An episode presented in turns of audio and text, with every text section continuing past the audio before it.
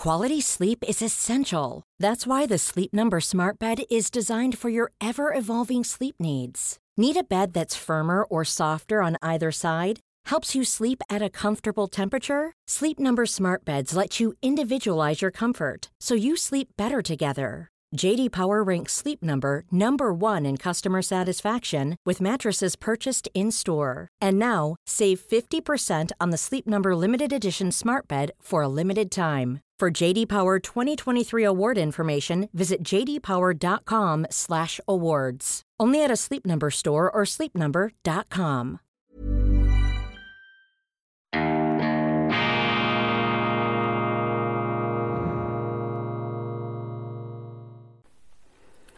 Grüezi miteinander. Ganz herzlich willkommen bei Weltwoche Daily, die andere Sicht. Unabhängig, kritisch, gut gelaunt. Internationale Ausgabe unter besonderer Berücksichtigung und Wertschätzung unserer Freunde in Deutschland und in Österreich. Seien Sie herzlichst begrüßt am Mittwoch, dem 21. September 2022.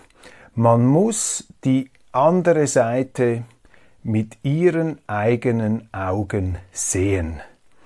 Das hat der deutsche Schriftsteller Uwe Jonsson gesagt, Weltwoche Daily nicht kennend, weil es Weltwoche Daily damals noch gar nicht gab, aber er hat perfekt das Credo unserer Sendung formuliert. Man muss die andere Seite mit ihren eigenen Augen sehen. Das ist letztlich die Aufgabe der Kultur, meine Damen und Herren, das ist die Aufgabe des Journalismus, dass er uns herausreißt aus dem Gefängnis unserer Subjektivität, dass er uns die Möglichkeit gibt, die Welt auch durch eine andere Brille, durch die Brille der anderen hindurch zu betrachten. Nicht, dass wir vollgetrönt werden mit den Meinungen der Redaktionen und mit der begrenzten Schrebergartensicht eines bestimmten Meinungsmachers. Es ist doch interessant, das ist die menschliche Empathie, das Sympathievermögen, dass wir uns hineinversetzen können ins andere, der Versuch zu verstehen. Das ist das Wichtigste, das ist übrigens übrigens ein westlicher Grundwert, meine Damen und Herren, eine zivilisatorische Errungenschaft oder vielleicht auch eine Konstante. Und es gehört zu der größten, es gehört zu den Verrücktheiten der Gegenwart, dass man jetzt dieses Verständnis gegenüber dem anderen komplett verweigern will, dass wir uns herumschlagen mit Begriffen wie kulturelle Aneignung, wo es plötzlich verboten sein soll,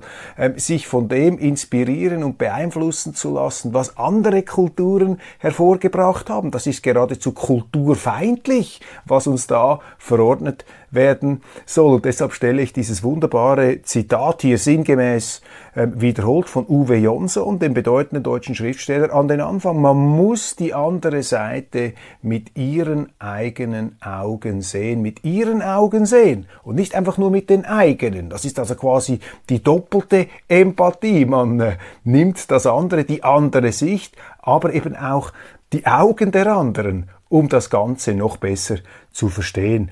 Ich kann das nicht ähm, besser umschreiben, ich kann das nicht besser formulieren. Das ist genau das, was wir hier versuchen. Natürlich, das ist schwierig, man weiß ja nie, ob, man, ob es einem wirklich gelingt, sich da ins andere hineinzuversetzen oder ob man einfach das ins andere hineinlegt, was man äh, selber denkt und was man sich da selber zurechtgelegt hat. Aber ich denke, das wäre sehr, sehr wichtig und das ist auch um diesen kleinen philosophischen Exkurs hier gleich abzuschließen, das wäre wohl auch die, die Voraussetzung für das, äh, was sowieso das Ziel sein muss, friedliche Koexistenz.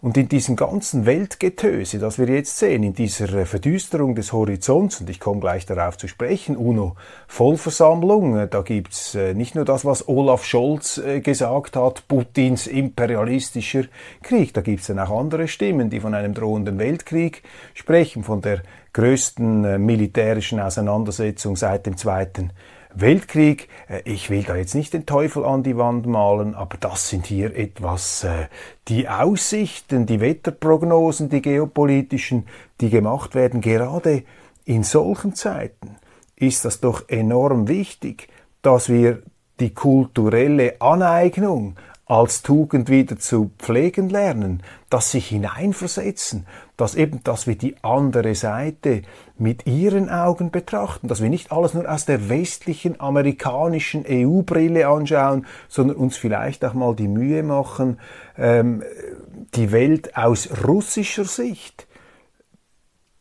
zu erfassen und vielleicht so etwas wie Verständnis oder besseres Verständnis zu erlangen, was die in unseren Medien, auch von unserer Politik, komplett einseitig dargestellte russische Perspektive angeht. Es ist jetzt die russische Perspektive, weil das akut ist, aber man kann das übertragen auf viele Bereiche. Ich habe den Eindruck, dass der Westen ähm, seine Fähigkeit zur Empathie, zur Neugier, zum Verstehen wollen preisgegeben hat, dass wir viel zu überheblich geworden sind, dass diese Woke-Ideologie der Verabsolutierung unseres eigenen moralischen und politischen Standpunkts, dass diese Woke-Ideologie auch von Hirnen Besitz ergriffen hat, die sich bisher gegen diese Woke-Ideologie gewehrt haben, weil eben äh, dieses Woke, diese Political äh, Correctness, die spricht natürlich eine tiefe menschliche Neigung an, nämlich seine Eitelkeit und die, die narzisstische Prägung des Menschen, dass man eben äh, tatsächlich dazu tendiert, seine Sicht für die einzig gültige zu erachten und sein moralisches Urteil äh, verbindlich äh, für alle und für jeden. Und das ist eben gefährlich. Das führt zu Überheblichkeit, das führt zu Blindheit, zu Taubheit. Hochmut und Hochmut kommt vor dem Fall. Ja, ich werde darüber auch schreiben in der Weltwoche. Der Westen ist stark, der Westen ist noch überlegen militärisch, ähm, wirtschaftlich, vielleicht auch äh, was Soft Power und die generelle Attraktivität der Lebensformen angeht. Aber das heißt nicht, dass wir äh, das einzig selig machende Modell hier haben. Es gibt eben andere Länder, darüber haben wir gestern gesprochen, die aus einer anderen historischen und geografischen Erfahrung heraus andere politische Systeme herausgebildet haben.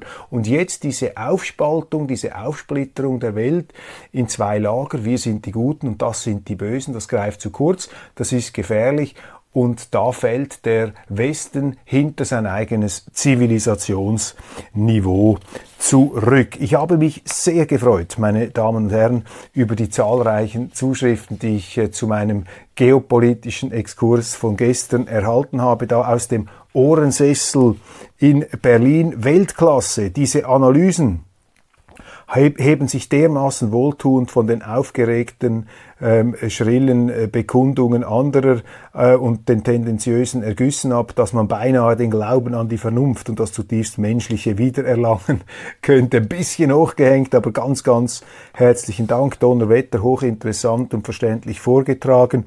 Schreibt mir Elisabeth, dann ein Ralonso. Herr Köppel, Ihre Ausführungen sind stets so gut durchdacht, so plausibel und gut erklärt, dass man, also ich persönlich zumindest, gar nicht anders kann, als Ihnen hundertprozentig zuzustimmen. Außerdem erweitern sie den Meinungshorizont in einer wunderbaren Weise, fast so, als ob es ähm, um eine innerlich aufgehende Morgensonne ginge, die einen Mut macht und neue Lebensfreude mit sich bringt. Kompliment und vielen, vielen Dank, Alonso.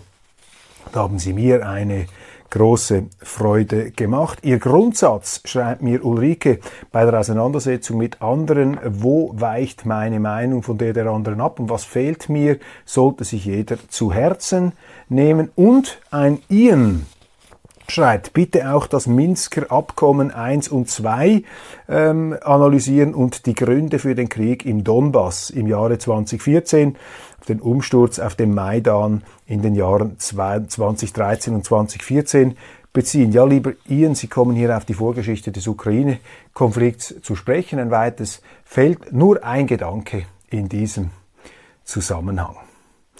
Warum eigentlich hat die NATO nach diesem Staatsstreich von 2014 auf dem Maidan, diesem Platz in Kiew, ist Heldenplatz in Kiew, da ist zu Volksaufständen gekommen, weil die damalige russlandfreundliche Regierung, Russland- und EU-freundliche Regierung, also der damalige Präsident der Ukraine, versucht, einen Schlingerkurs zu fahren zwischen Europa und Russland. Die Russen haben gesagt, du kannst mit der EU kein Exklusivabkommen abschließen, weil äh, die Ukraine auch noch in einem russischen Verbund drin ist, können wir nicht gemeinsam mit der EU an einen Tisch sitzen. Dann hat Herr Barroso, der damalige EU-General, äh, der EU-Kommissar, ähm, Präsident, der Chefkommissar gesagt, das geht die Russen überhaupt nichts an, was wir da mit der Ukraine verhandeln. Und dann hat der ukrainische Präsident 2013 seine Unterschrift verweigert unter dieses eben EU Abkommen.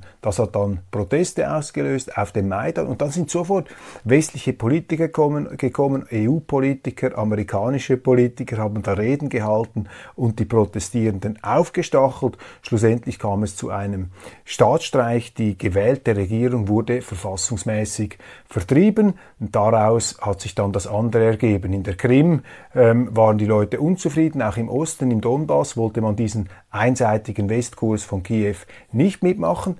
Die Russen haben da sicherlich auch mitgemischt. Das wird ihnen jetzt als Verbrechen angekreidet. Klammer auf, was hätten die Amerikaner gemacht, wenn die Russen bei Unruhen in Mexiko sich auf diese Weise eingeschaltet hätten, den Mexikanern Mut gemacht hätten, sie ermuntert hätten, sich äh, von den USA abzuwenden. Die Amerikaner hätten natürlich auch reingefunkt. Das ist klar, das ist einfach Geopolitik. Das ist äh, weder gut noch böse. Das ist jetzt einfach keine moralische Betrachtung, sondern einfach eine Schilderung der Tatsachen. Kurzum, im Gefolge dieses Umsturz hat es dann diesen Bürgerkrieg äh, gegeben in der Ukraine. Es gab Friedensbemühungen, es gab diese Minsker Abkommen, die gescheitert sind und da sicherlich auch ähm, unter besonderer ähm, Beteiligung der ukrainischen Regierung. Ich kann, mir, kann mich erinnern, der damalige Präsident Poroschenko in der Ukraine hat gesagt, er habe nicht die geringste Absicht, diese Minsker Abkommen umzusetzen. Er wolle einfach Zeit gewinnen, um die Ukraine militärisch aufzurüsten. Nun, ich habe einen wesentlichen Punkt dazu, um, lieber Ian, um Ihre Frage zu beantworten. Warum eigentlich hat die NATO, haben die Amerikaner ab 2014 die Ukraine systematisch militärisch aufgerüstet? Warum haben sie mit NATO-Offizieren die ukrainischen Truppen ausgebildet. Ich meine, es muss doch jedem Diplomaten klar gewesen sein, dass die Russen das nur als eine Bedrohung empfinden konnten. Ausgerechnet in der Ukraine, einem Gebiet, das auch während Jahrhunderten, zumindest in Teilen, das ist ja ein Kunststaat, wurde immer wieder neu zusammengestückelt, über Jahrhunderte zu Russland gehört hat. Die Ukraine Aufmarsch- und Durchmarschgebiet von Invasionsarmeen, Hitler, Napoleon. Glaubte man denn tatsächlich, dass man damit durchkommt, dass die Russen das einfach abnicken, wenn die Ukraine mit NATO-Waffen vollgepumpt wird? Also so naiv kann man gar nicht gewesen sein und so naiv waren sie auch nicht. Sie dachten einfach, die Russen sind zu schwach, Putin hat gar keine Chance. Der Westen ist so stark, der wird sich niemals getrauen, da hineinzugehen. Und äh, Putin aus seiner Sicht, jetzt eben die andere Seite durch ihre Brille betrachtet, könnte irgendwann einmal auf der Wegstrecke zum Schluss gekommen sein, ich darf es nicht zulassen, so hat er sich auch geäußert, dass diese Ukraine zu einer Art Destabilisierungswaffe gegen Russland aufgerüstet wird. Und wenn ich in die Geschichte zurückblicke, und mir versuche da ein faires Urteil zu bilden, dann habe ich doch gesehen, dass die Russen da kompromissbereit gewesen sind und solche schroffen Ansagen, wie sie da dieser Portugiese ähm, Barroso gemacht hat, der EU-Präsident. Also die Russen können sich da mal vom Acker machen, das geht die gar nichts an. Diese schneidende Arroganz, zumindest nach meiner Wahrnehmung, aber vielleicht äh, habe ich da auch etwas übersehen, die habe ich von russischer Seite zu diesem Zeitpunkt nicht erkennen können. Also das eine Antwort vielleicht auf Ihre Frage, lieber Ian. Der serbische Präsident Alexander Vucic warnt an der UNO-Vollversammlung in New York am Dienstag vor einem drohenden Weltkrieg. Das sind drastische Worte, ist interessant. Äh, sein Statement, das von Vucic, wird in den deutschen Medien, auch in den schweizerischen, überhaupt nicht gebracht. Man liest da, was Olaf Scholz äh, gesagt hat, was andere gesagt haben. Aber hier der äh, serbische Staatschef mit seinen finsteren, mit seinen finsteren Ausblicken, der kommt erstaunlich nicht vor. Die NATO verurteilt die Donbass-Referenden. Das ist äh, die neueste Eskalationsstufe jetzt im Krieg. Wir hören, dass die Donbass-Gebiete Referenden abhalten wollen, um äh, der russischen Föderation beizutreten. Auch aus Cherson im Süden gibt es ähnliche Bestrebungen. Das wäre natürlich eine ganz brenzlige Angelegenheit. Stellen Sie sich vor, diese Referenden gehen mit einem Anschluss an Russland aus. Das würde bedeuten, dass äh, die ukrainischen Truppen mit ihren NATO-Waffen auf äh, russischem Boden stehen. Das wäre natürlich eine äh, unglaubliche ähm, Gefahr, eine ein explosives Risiko und deshalb muss natürlich die NATO, muss die Europäische Union diese Referenden verurteilen. Ich bedauere sehr, dass auch unser Bundespräsident Ignazio Cassis an der UNO-Vollversammlung mit der ganzen Glaubwürdigkeit, der demokratischen Glaubwürdigkeit der Schweiz sich in diesen äh, Krieg da hineinmischt und bereits auf Vorrat diesen Referenden jegliche Legitimation abspricht. Warum eigentlich? Mit was für einem Recht? Vielleicht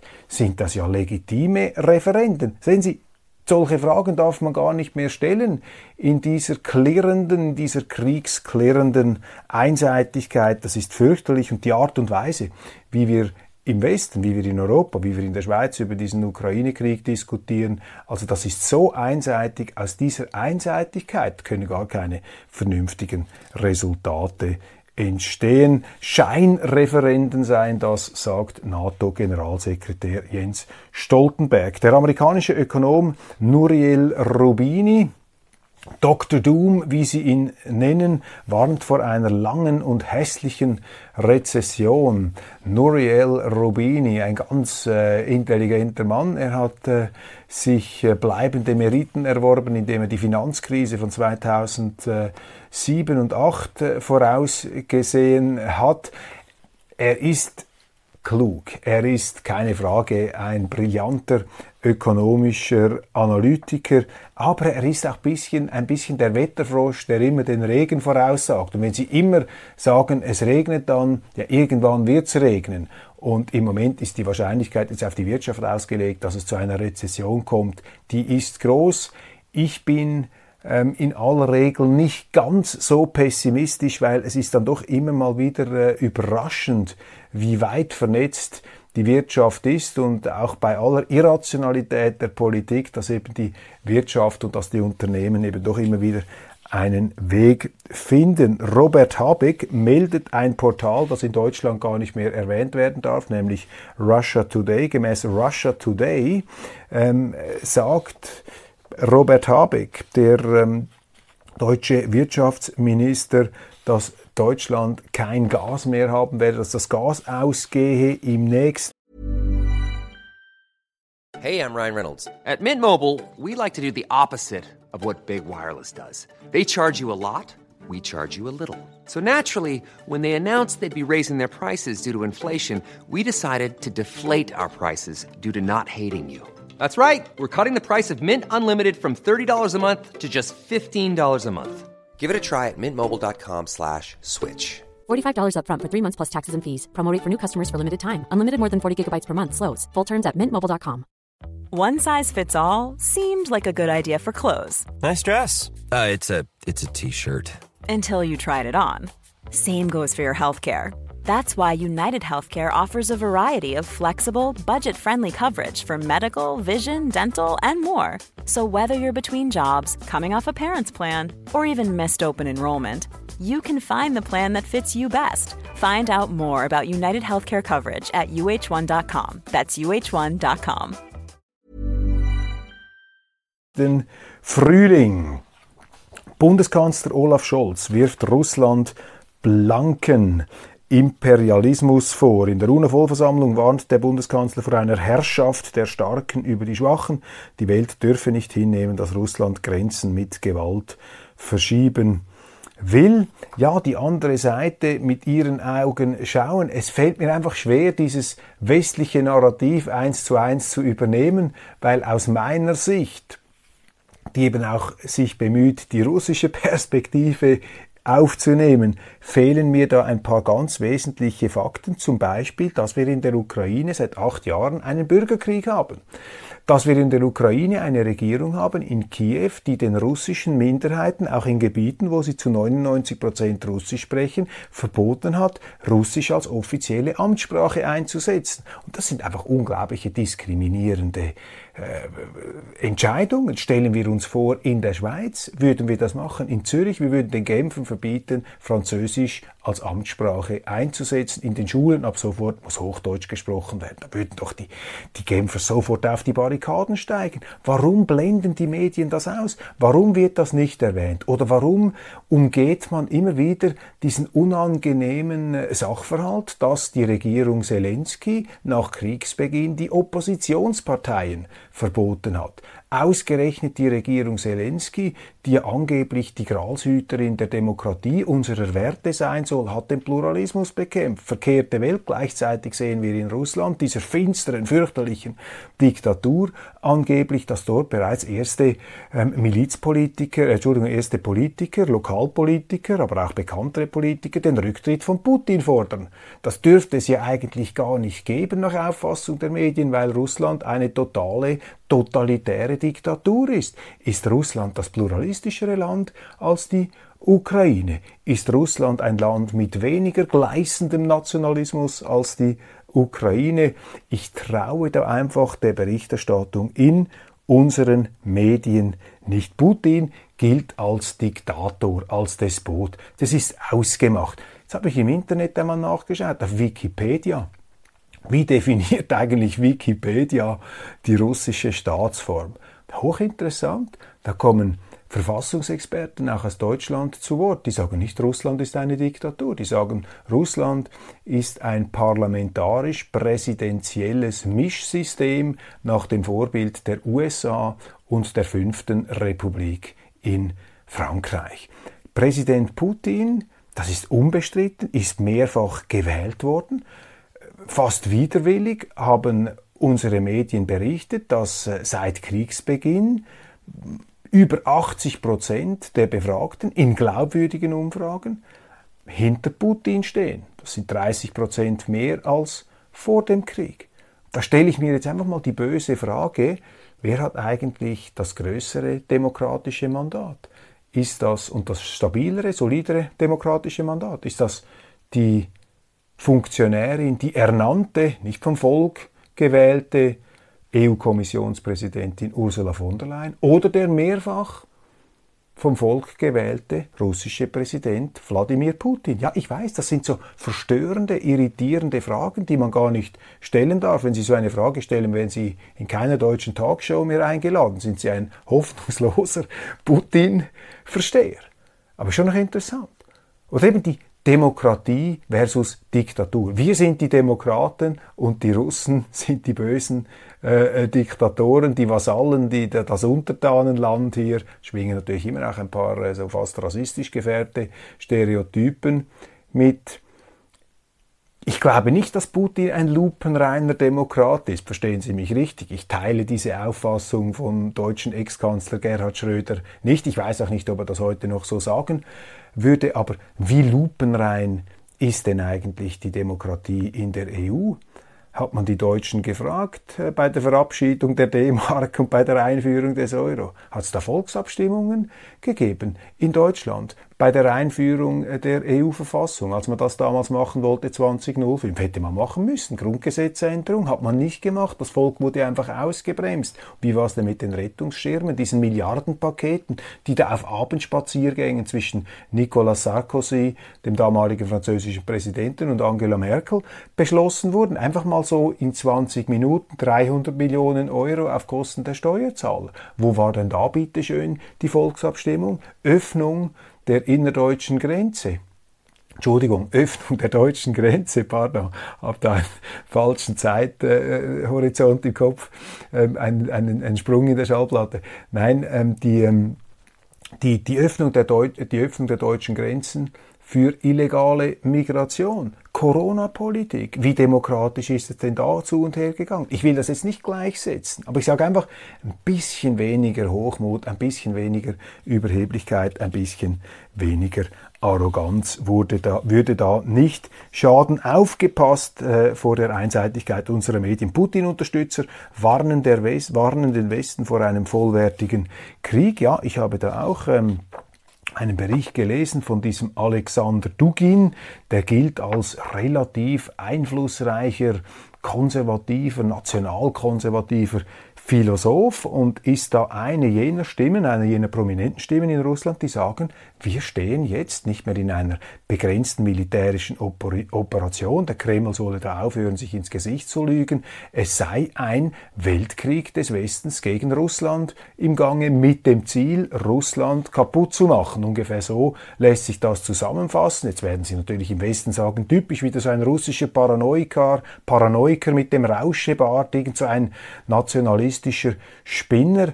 Ja, ich warne davor, die Russen zu unterschätzen und eine Supermacht, eine Großmacht, eine Großmacht mit 6000 Atomsprengköpfen über die Klippe stoßen zu wollen, hier existenziell zu bedrohen. Es ist sehr, sehr gefährlich, wie man sich im Westen jetzt an diesen Krieg gewöhnt hat und wie man glaubt und sich einredet, wir haben das alles im Griff, wir haben das locker im Griff, wir haben gar nichts im Griff. Ähm, wir sind äh, im Begriff, hier die Sache aus dem Griff zu verlieren. Baerbock, die deutsche Außenministerin, Russland verhört, verhöhnt Ukraine und UN mit Scheinreferenden. Mit Scheinreferenden. Wie viele Referenden finden eigentlich in Deutschland statt? Deutschen Politiker, ich habe oft mit deutschen Politikern gesprochen, die sind ja gegen, sowieso gegen Referenden, auch äh, in der Schweiz. Wenn die Schweiz eine Volksabstimmung macht, die den deutschen Politikern nicht passt, dann gehen die deutschen Politiker auf die Schweiz los. Dann beschimpfen sie unseren Souverän. Ich habe das schon oft erlebt, früher in den deutschen Talkshows ähm, mehrmals die Schweizer Volksentscheide verteidigt gegen aus meiner Sicht jetzt schnöselhafte deutsche Politiker, die da einfach so Nase rümpfen von oben herab. Ja, die Schweizer da mit euren Volksabstimmungen, das geht ja gar nicht. Also sorry, für mich ist jetzt ein deutscher Politiker äh, wie Frau Baerbock, ist jetzt nicht äh, das industrielle ähm, Richtmaß zur Beurteilung demokratischer Vorgänge hier jetzt. Sie spüren da etwas meine äh, persönliche Betroffenheit, wenn es um solche ähm, Fragen geht. Panik im Kreml, diese Volksabstimmungen ähm, in Anführungszeichen im Donbass werden als Paniksymptom gewertet. Kann sein, möglicherweise, vielleicht stimmt das wirklich, was General Petraeus gesagt hat, dass Putin auf dem Schlachtfeld ausgeschossen ist und dass nun das Verzweiflungsaktionen sind, aber halten wir uns vor Augen, wenn diese Referenden durchkommen, dann gehören diese Donbass-Gebiete aus russischer Sicht zu Russland. Dann ist das russisches Territorium. Und dann steht der Westen, steht die Ukraine mit NATO-Waffen auf russischem Boden. Und das ist eine sehr explosive Situation. Das ist ein geopolitisches Minenfeld. Giorgia Meloni Zitat, wir sind keine Bedrohung für die Demokratie, aber wir sind sicherlich eine Bedrohung für das Machtsystem der Linken. Großes Interview mit der italienischen Favoritin für die Wahlen in der neuen Zürcher Zeitung, sie muss sich dort auch des Langen und Breiten rechtfertigen, dass sie keine Faschistin, keine Antidemokratin sei. Und da haben sie einfach wieder diesen typischen medialen Mechanismus. Wenn heute in Europa ein konservativer Politiker, eine konservative Politikerin in Erscheinung tritt, dann wird die oder der automatisch reflexhaft als Nazi, als Faschist, als Rechtsextremer verleumdet. So geht es auch den Bürgern. Wird der Bürger unbequem, so ist er plötzlich rechtsextrem. So läuft das. Die Schwedendemokraten, Ungarn, Orban, Italien, alles Rechtsextreme, alles Nazis. Merken Sie etwas? Die Medien haben offensichtlich Mühe mit der Demokratie, vor allem haben sie Mühe mit Politikern der Rechten. Und sie beteiligen sich da an dieser linken ähm, Verleumdungs- und Verunglimpfungsoffensive. Die Medien sind da die willigen Helfer der linken Politik. Besorgniserregende Menschenrechtslage in Ägypten. Die Amerikaner bestrafen Sisi zumindest ein bisschen die Frage der Menschenrechte. Ich habe mir dazu auch noch eine kleine Notiz gemacht. Das wird ja auch Russland immer wieder vorgeworfen. Putin. Ich kenne Leute, die in, in Russland arbeiten, auch äh, Akademiker, Wissenschaftler, die jetzt nicht äh, dem konservativen Spektrum in dem Sinn zuzuordnen sind, aber interessant. Äh, ich höre also da von dem einen oder anderen, dass man sich auch etwas wundert, zum Teil über die ähm, äh, Tätigkeiten der sogenannten NGOs.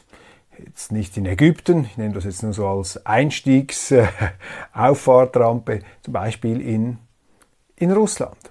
Und da hat ja viel zu reden gegeben, dass Putin äh, die NGOs oder gewisse NGOs ähm, verstärkten Auflagen ausgesetzt hat, zum Teil auch verboten hat. Das wurde ähm, sehr heftig kritisiert bei uns, auch in Medien wie dem Economist.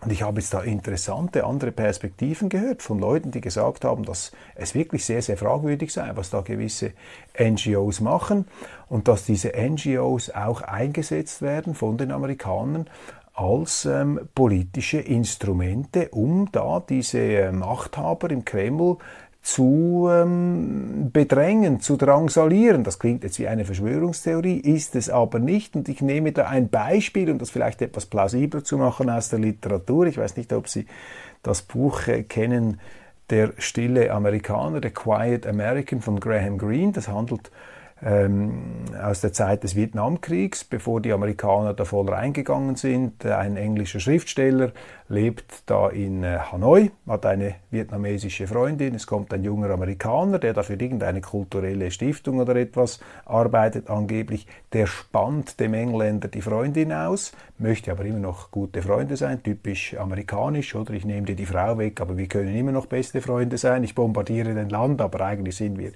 äh, ja gut äh, auf bestem äh, Fuß. Also man äh, setzt seine Macht durch und möchte gleichzeitig geliebt werden. Das ist etwas, äh, die, die amerikanische Perspektive da sehr äh, bösartig, aber äh, brillant ähm, analysiert von Graham Green und eben dieser Amerikaner, der da als kultureller, auch vielleicht wissenschaftlicher äh, Jüngling in Vietnam auftaucht, entpuppt sich dann als CIA-Mitarbeiter, also auf, heutige, äh, auf die heutige Situation umgelegt. Natürlich setzen die Geheimdienste der Amerikaner eben diese Soft Power, diese NGOs ein, um ihre politischen Systeme, äh, um ihre politischen Interessen durchzusetzen. Und wenn der Amerikaner von Menschenrechten redet, dann kommt das eben, da sehen wir wieder die andere Seite durch die eigene Brille, durch mit ihren eigenen Augen zu betrachten, dann kommt das natürlich in Peking und in Russland so an, äh, dass man hier ähm, direkt ähm, politisch diese Systeme ähm, destabilisieren möchte. Menschenrechte sind wichtig, aber es ist auch nicht überall Menschenrechte drin, wo Menschenrechte draufsteht. Da müssen Sie also auch skeptisch äh, und kritisch bleiben. Die Amerikaner haben ja nicht so große Probleme, die Menschenrechte selber zu beugen, wenn es dann ihren Interessen dient. Also seien wir da offen, bleiben wir skeptisch, wachsam und versuchen wir immer wieder mit Uwe Jonso und die andere Seite mit ihren Augen zu sehen. Das war's von Weltwoche Daily, die andere Sicht. Ganz herzlichen Dank äh, für Ihre Aufmerksamkeit. Das war die internationale Ausgabe. Abonnieren Sie diesen YouTube-Kanal. Gehen Sie auch auf unsere deutsche Website, meine Damen und Herren, weltwoche.de. Da beschreiben wir aus ähm, deutscher Sicht mit den äh, Augen der Deutschen vielleicht, nein, mit schweizerischen Augen, werfen wir etwas einen Blick auf die deutsche Situation im Sinne auch dieser Sendung. Vielen herzlichen Dank. Bis morgen. Ich freue mich aufs Wiedersehen.